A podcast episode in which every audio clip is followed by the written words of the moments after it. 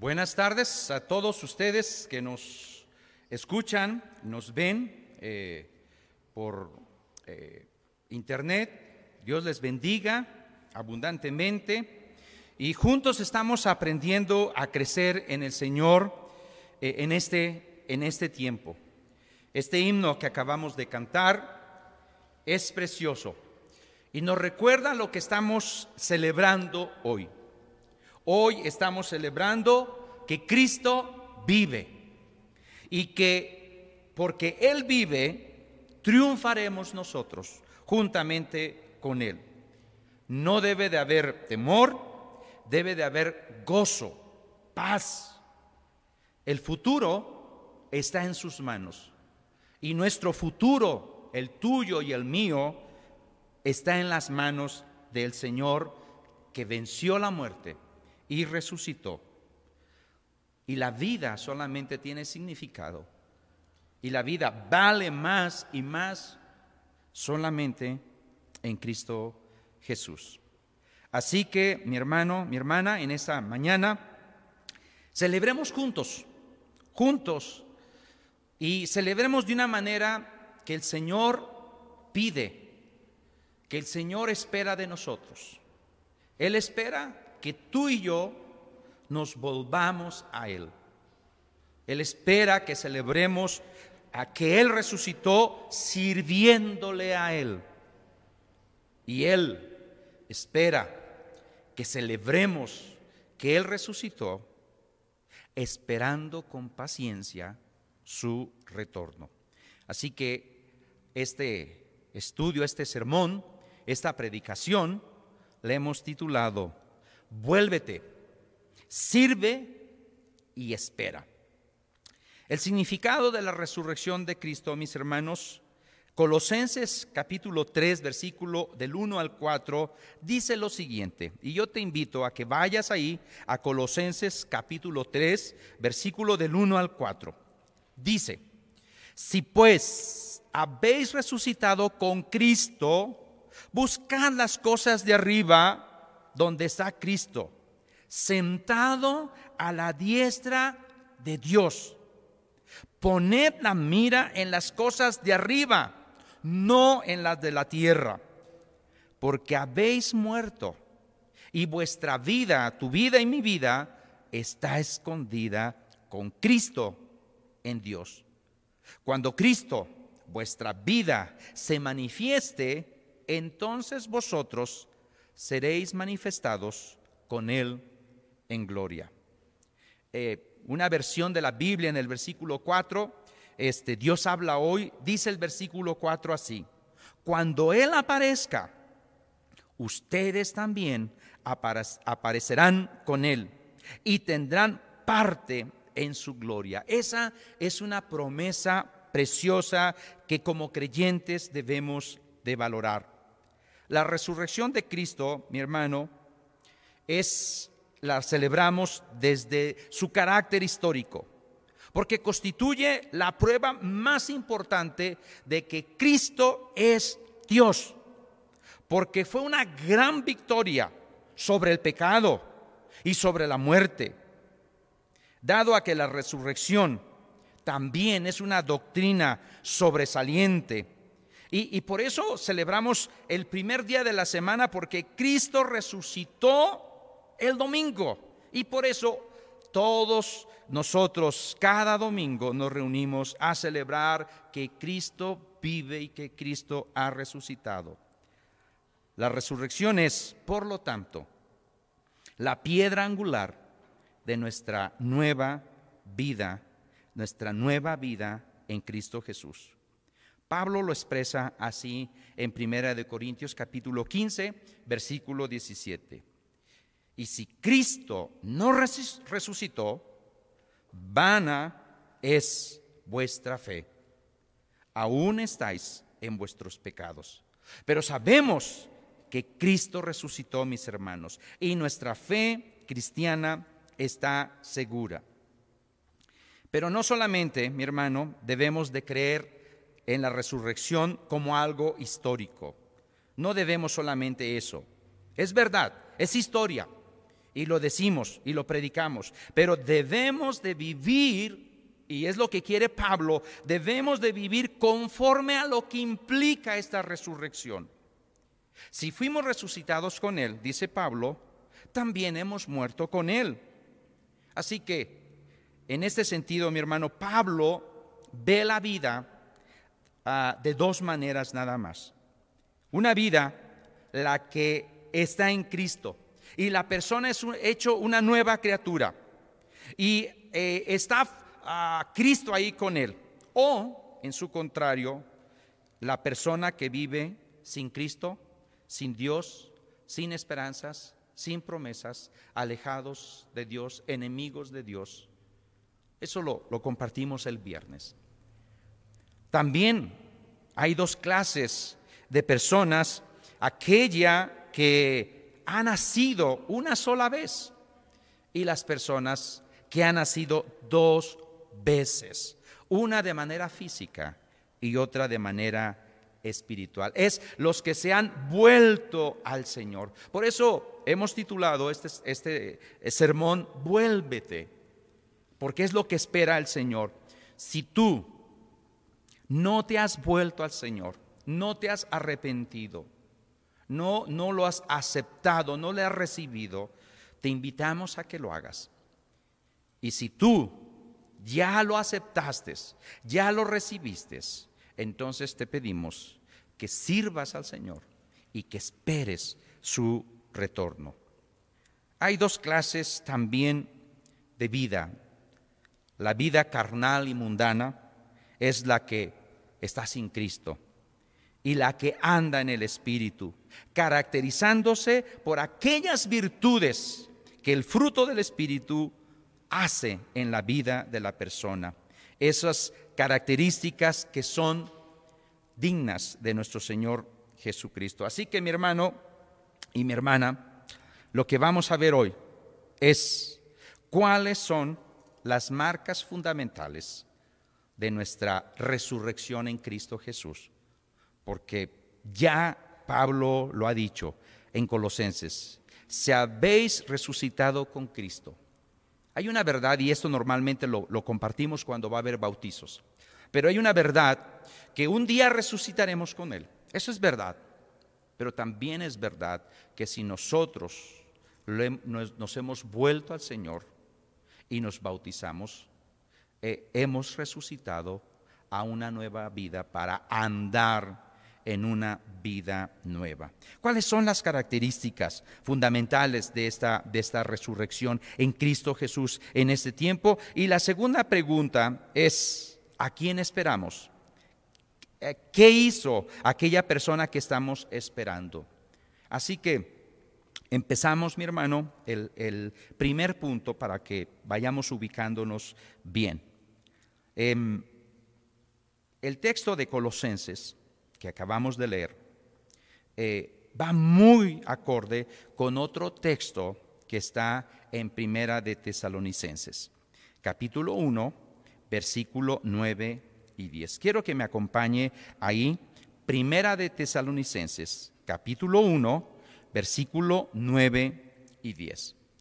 Dice de esta manera, porque ellos mismos cuentan de nosotros la manera en que nos recibisteis y cómo os convertisteis de los ídolos a Dios. ¿Para qué? Para servir al Dios vivo y verdadero. ¿Y qué más? Y esperar en los cielos a su Hijo, al cual resucitó de los muertos, a Jesús, quien nos libra de la ira venidera. Así que estas son las marcas, las características fundamentales de aquellas personas que han resucitado con Cristo en esta vida. La primera, mi hermano, es volverse a Dios.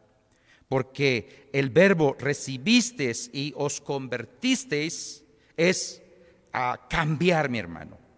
La conversión, en este sentido bíblico, siempre tiene su lado negativo y su otro lado positivo. Eh, la conversión significa dar un giro radical Yo iba caminando para allá, pero ahora voy al revés. Doy vuelta y giro. Eh, ahora ah, eh, la conversión implica que yo voy a repudiar donde antes yo andaba y donde yo caminaba. Ya, ya, no, ya no lo voy a apreciar, voy a repudiarlo. Eh, estoy cambiando de sentido y me estoy dirigiendo a un camino nuevo, el camino que Cristo ah, dice y que Cristo es el camino. También implica, mi hermano, este volverse a Dios, implica también es dejar atrás todo aquello que estorba y proseguir hacia adelante. Em, explícitamente significa renunciar a nuestro antiguo sistema de creencias. Yo creía en Zeus, alguien puede decir, creía en aquello, en el otro, y hay que dejar eso. Hay que dejar el estilo de vida que antes teníamos y ahora andar en un nuevo estilo de vida porque nos volvemos a Dios. Y nos volvemos al Dios que es vivo y que es verdadero, em, sometiéndonos a su autoridad y comprometiéndonos a vivir de acuerdo a su voluntad. Así que mi hermano, volverse a Dios, eh, dice el texto, voy a volver a, leer ahí en Primera de Tesalonicenses capítulo 1, dice, ¿cómo os recibisteis y cómo os convertisteis de los ídolos a Dios? O sea, volverse es volvernos a Dios desde toda forma o clase de idolatría. Posiblemente tú puedes decir, bueno, yo en realidad nunca fui idólatra, no tenía ídolos ahí en mi casa, pero a lo mejor el dinero es tu ídolo, o tu trabajo es tu ídolo, o tu familia, o lo que sea. Es volverse a Dios, es dejar todo aquello que tenía el lugar que solo le corresponde a Dios. Así que cuando tú y yo nos volvemos a Dios, y estamos celebrando, vuelvo a repetir la idea, estamos celebrando la resurrección de Cristo. Y Cristo nos da nueva vida. Y Él espera que nosotros nos volvamos a Él. Que nosotros lo recibamos y que nosotros nos haga una conversión para estar con Él. Esta conversión introduce una relación personal con nuestro Dios, con nuestro Padre amoroso y con el Señor Jesucristo, el Señor legítimo. Em, aclaro, mi hermano, que esto implica un arrepentimiento genuino.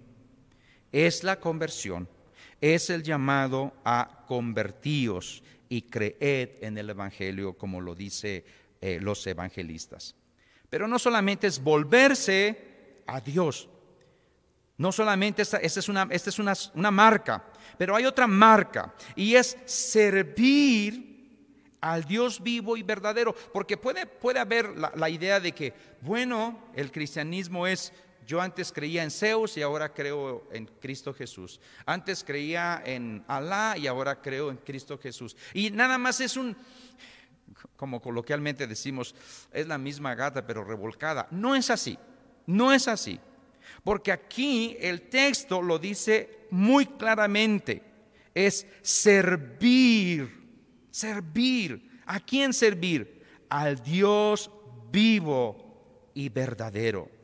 Todo lo demás estaba muerto y todo lo demás era falso. Pero ahora hay servicio. Ahora, fíjese bien, voy a, voy a unir dos, los dos verbos, servir y esperar. Porque eh, esa es la otra marca, la otra característica. Y el servicio eh, sugiere una actividad. Eh, a veces, como iglesia, o las iglesias, nos vamos a, los dos extremos. Hay iglesias que sirven y toda su liturgia está en actividades. Y hay otras iglesias que solamente están sentados y esperando esperando que venga Cristo. Y es esperar y una espera. Tenemos un servicio más, pero en realidad lo que estamos haciendo es esperando al Señor. Eh, el servicio sugiere actividad, mientras que la espera sugiere pasividad.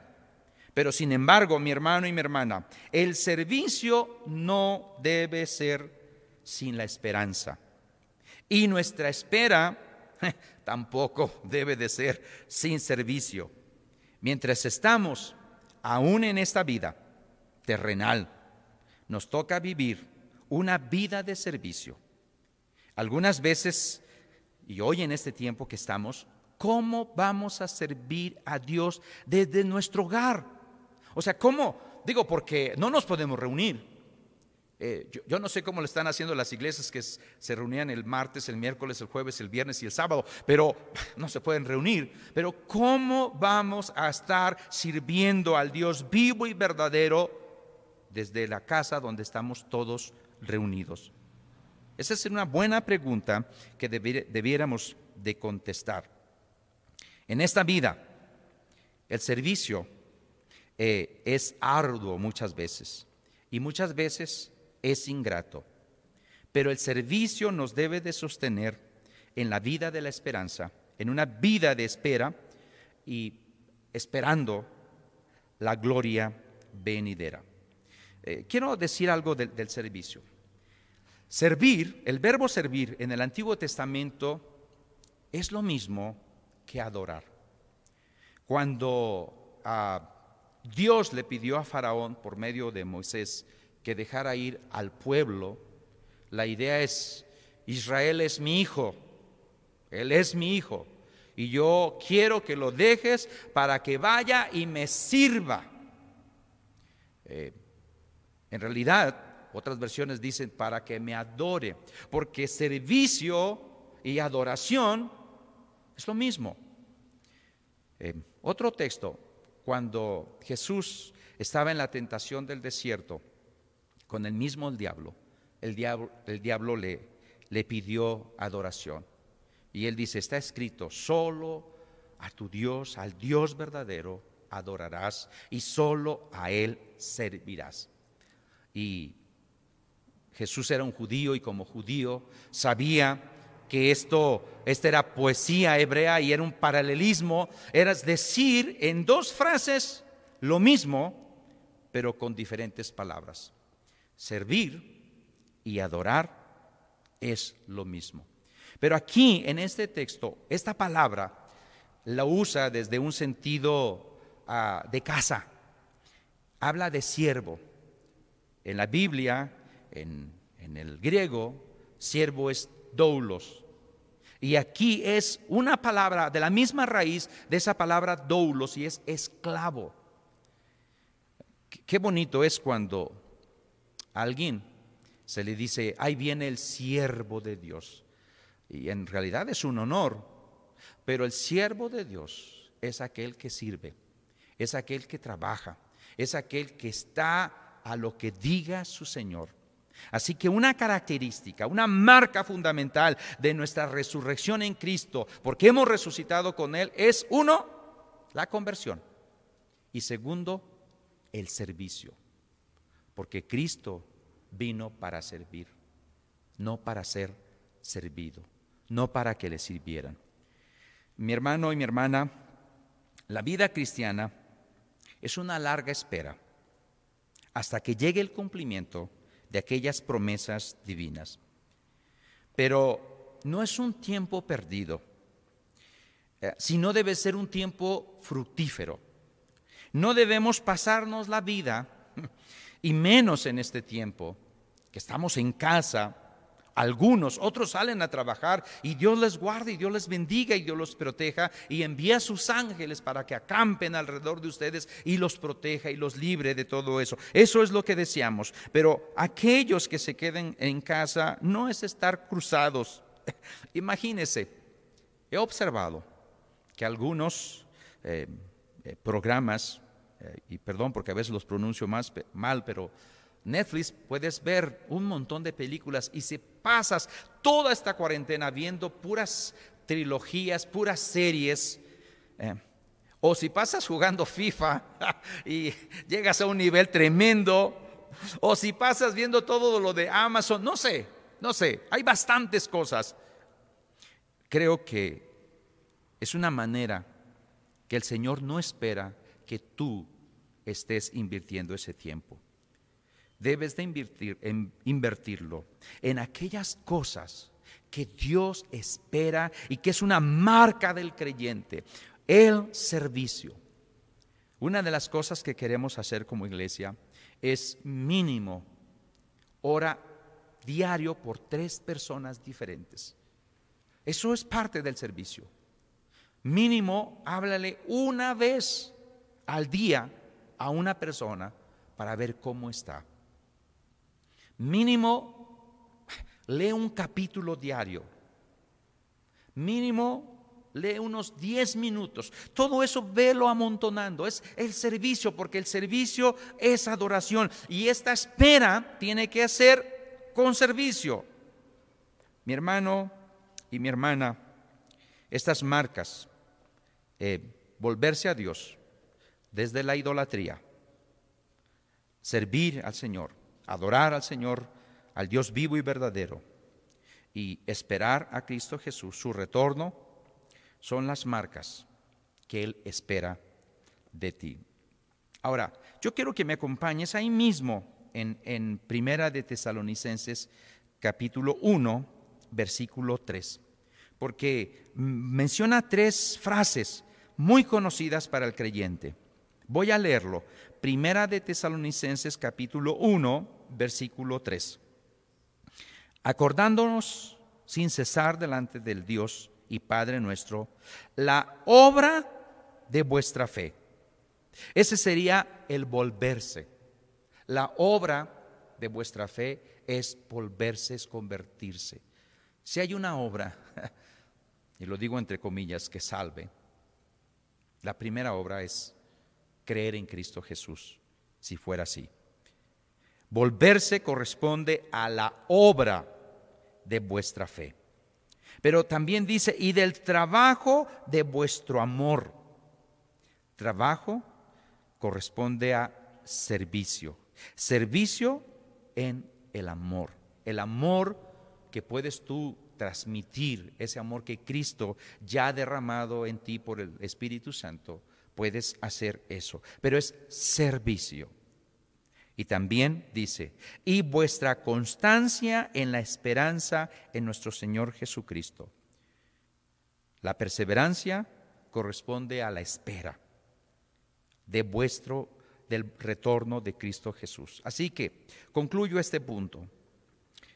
Las marcas fundamentales de ti y de mí como creyentes, si hemos resucitado con Cristo y buscamos las cosas de arriba, donde está Cristo sentado a la diestra de Dios, es volvernos a Él, servirle a Él y esperar a Él. Y el segundo punto que quiero tomar es este. Eh, ¿A quién esperamos en realidad? Pues ahí lo dice. Y esperar de los cielos a su Hijo el cual resucitó de los muertos. Estoy en el versículo 10 de Primera de Tesalonicenses, versículo 10, y esperar de los cielos a su hijo, a su hijo, al cual resucitó de los muertos, a Jesús, quien nos libra de la ira venidera. ¿A quién esperamos? A nuestro libertador, que murió, resucitó y volverá. Hoy estamos celebrando que Cristo hace más de dos mil años, Él resucitó un domingo. Así que vamos a considerar a quién esperamos. Esperamos al Hijo de Dios, a Jesús. Si estuviéramos en clases de escuela dominical, yo preguntaría, ¿dónde se encuentra el Hijo de Dios según este texto? Y seguramente contestarían, pues de los cielos, en los cielos. Y así es. Y es lo mismo que dice Colosenses. Cristo está sentado a la diestra del Padre. Él descenderá un día. Él dejará el trono y vendrá desde los cielos, donde mora rodeado de todas las huestes celestiales, donde le adoran día y noche. Atravesará los cielos y vendrá. Y otro texto, habla que nos veremos en las nubes. Esto es algo precioso, mi hermano. Y es algo que la Biblia nos dice. Pero veamos lo que dice este mismo versículo. Al cual resucitó de los muertos. Resucitó de los muertos. La resurrección es el mismo corazón del mensaje que predicamos, del Evangelio. La realidad de Cristo resucitado constituye la máxima motivación de nuestro esfuerzo en evangelizar, en edificar al pueblo, en glorificar a Dios. Hacemos eso porque Cristo resucitó. La resurrección es la pieza fundamental del Evangelio. Si no hubiera eh, resurrección, todo el cristianismo se, se caería. Los creyentes del primer siglo, mi hermano, y a mí me extraña esto, ver en la escritura, ver que, que, Pablo hace, si yo hubiera escrito esto, yo no hubiera dicho, si Cristo no hubiera resucitado, yo, yo no hubiera escrito esto, pero el Espíritu Santo dejó que se escribiera esto para dar ese equilibrio. Piensa si no hubiera resucitado, pero también piensa que Cristo resucitó. Y si Cristo resucitó, entonces es verdad todo esto.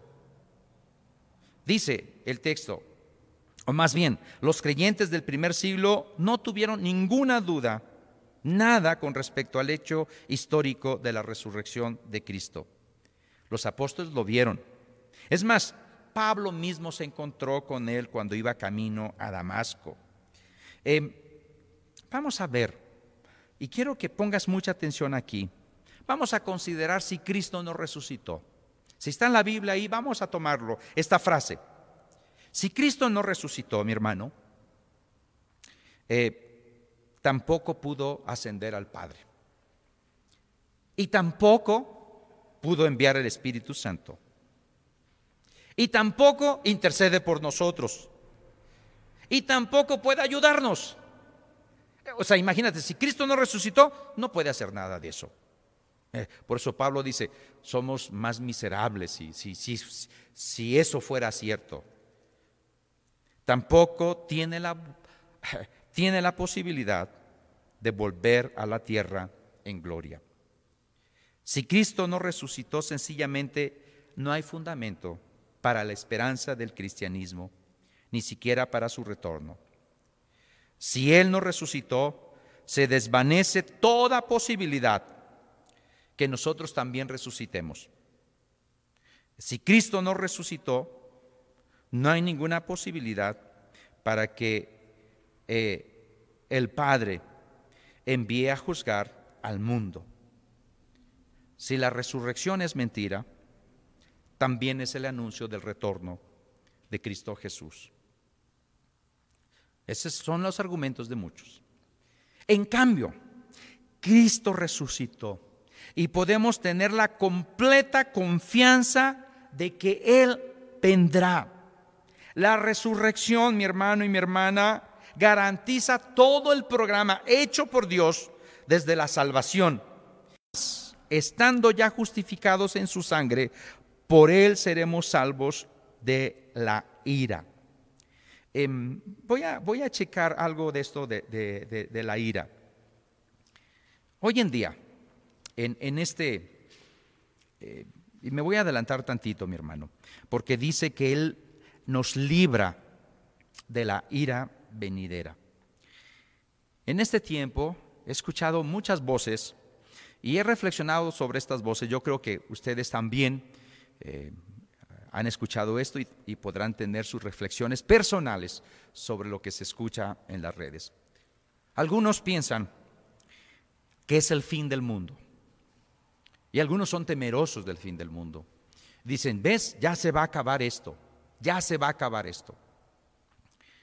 Eh, según Mateo 24, esto, si bien serían, serían dolores nada más. Pero no es el fin del mundo. No es, en este sentido, la ira. Así no es. No en la revelación que la Biblia nos da. Em, también he observado que algunos Dicen, Dios está juzgando a las naciones. Dios está juzgando a las grandes potencias. Y ponen imágenes ahí de, personas que rechazan la Biblia al más no poder.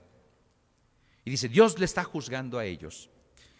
Pero también recuerdo un texto de Pedro que dice que el juicio va a empezar por la casa de Dios.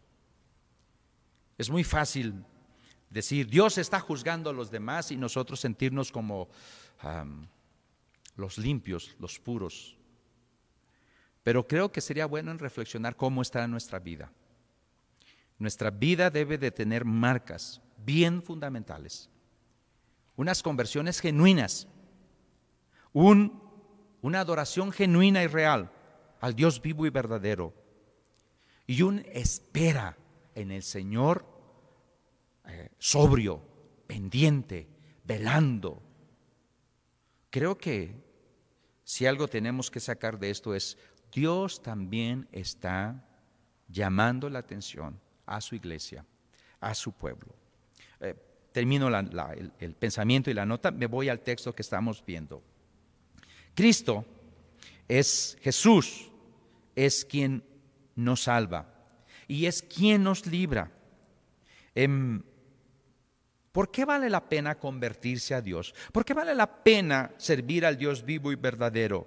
¿Por qué es importante esperar a Dios en los cielos? ¿Por qué vale la pena hacer todo esto? Vale la pena porque si no es así, vamos a estar expuestos a toda la furia de la ira venidera de aquel Dios que es juez.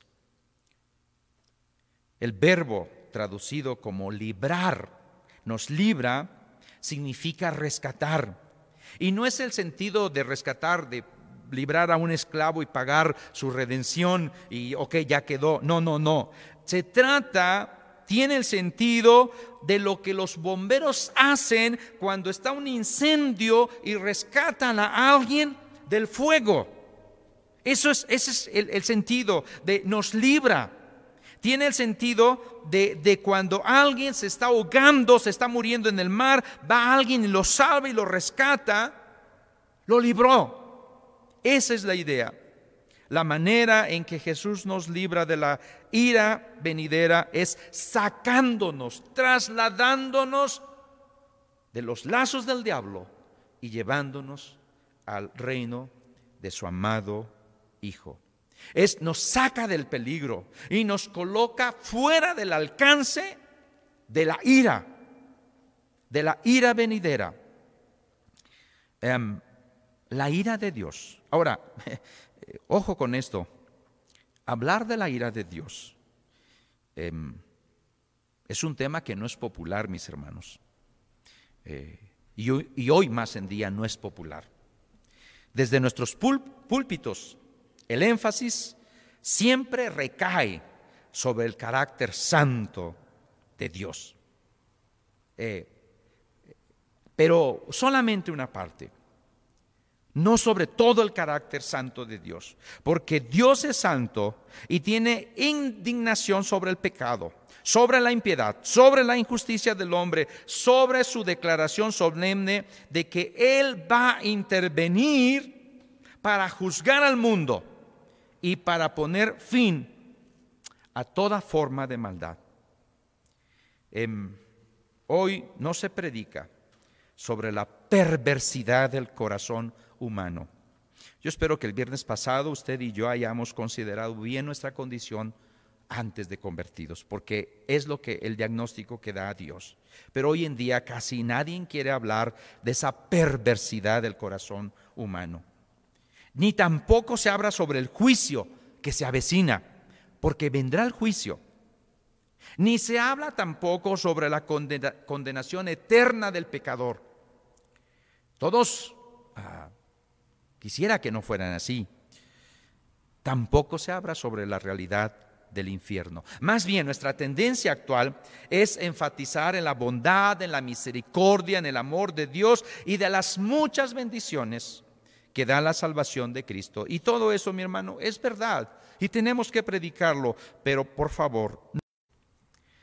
Si tú conoces los atributos de Dios, y sería bueno que en esta cuarentena investigaras sobre los atributos de Dios, conocerás, conoceremos mejor a quién este es Dios, quién es este Dios que adoramos y servimos.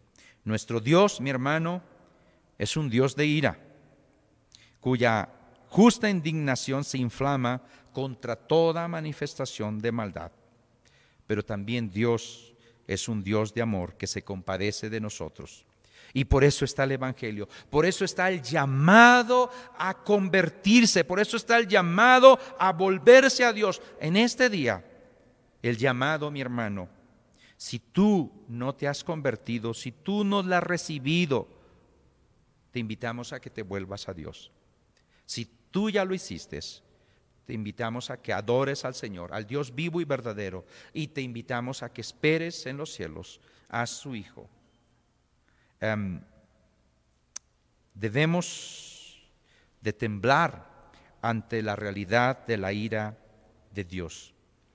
Hay personas que piensan que va a ser algo ligero y que hasta se pueden burlar de este hecho que un día va a venir. Pero tú y yo debemos de glorificar a Dios y decir, Dios me libró de la ira venidera en Cristo Jesús, me rescató.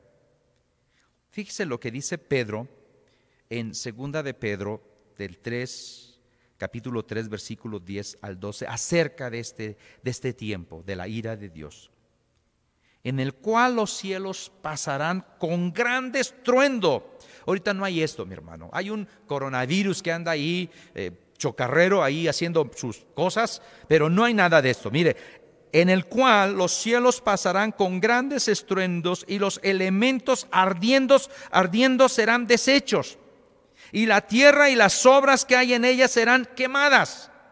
¿Te imaginas esta, este cuadro? Puesto que todas estas cosas han de ser deshechas, ¿cómo no debéis vosotros andar en santa y piadosa manera de vivir? Esperando y apresurándoos para la venida del día de Dios, en la cual, en, en el cual los cielos, encendiéndose, serán deshechos y los elementos serán quemados, se fundirán. Lejos de no sentir terror en aquel día, conviene, mi hermano y mi hermana, que este temor de la ira del Señor, que este temor de Dios, te sirva a ti y a mí de espuela, de ánimo, para animarnos a la evangelización, para animarnos a la edificación fraternal entre los hermanos y para animarnos a perseverar en el camino de la santidad y esperar a Cristo que Él venga. Él tiene su hora para venir. Este no es el tiempo todavía. Y no soy profeta, mi hermano, pero según la revelación de Dios, esto solamente es un principio y muy principio allá de dolores.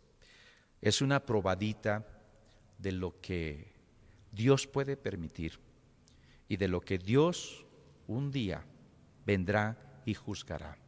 Hoy celebramos que Cristo resucitó. Hoy celebramos que Él nos llama a la conversión. Así que concluyo, vuélvete a Dios, al Dios vivo y verdadero. Deja toda idolatría. Ven y sirve, adora al Dios vivo. Adórale con todo tu corazón. Sírvele y adora. Y sirve en el pueblo de Dios. Y espera con paciencia, velando, perseverante a los cielos, desde los cielos al Hijo que un día va a venir. Mi hermano y mi hermana, esto debe de darnos ah, una actitud de gracias a Él por salvarnos y gracias por la esperanza y la fe y el gozo que tenemos en esta salvación. Oremos al Señor. Padre, en esta ah, tarde Él resucitó y no solamente resucitó, Él ascendió a los cielos Pero no solamente está allá, Él volverá. Él volverá por segunda vez. Dios, que podamos, tu iglesia, tu iglesia evangélica, los peregrinos, los hermanos, las hermanas, las personas, volverse a ti, adorarte a ti y esperar en ti. Dios, tuya es la gloria y tuya es la honra siempre. Todo esto, Padre, en Cristo Jesús lo pedimos. Amén y amén.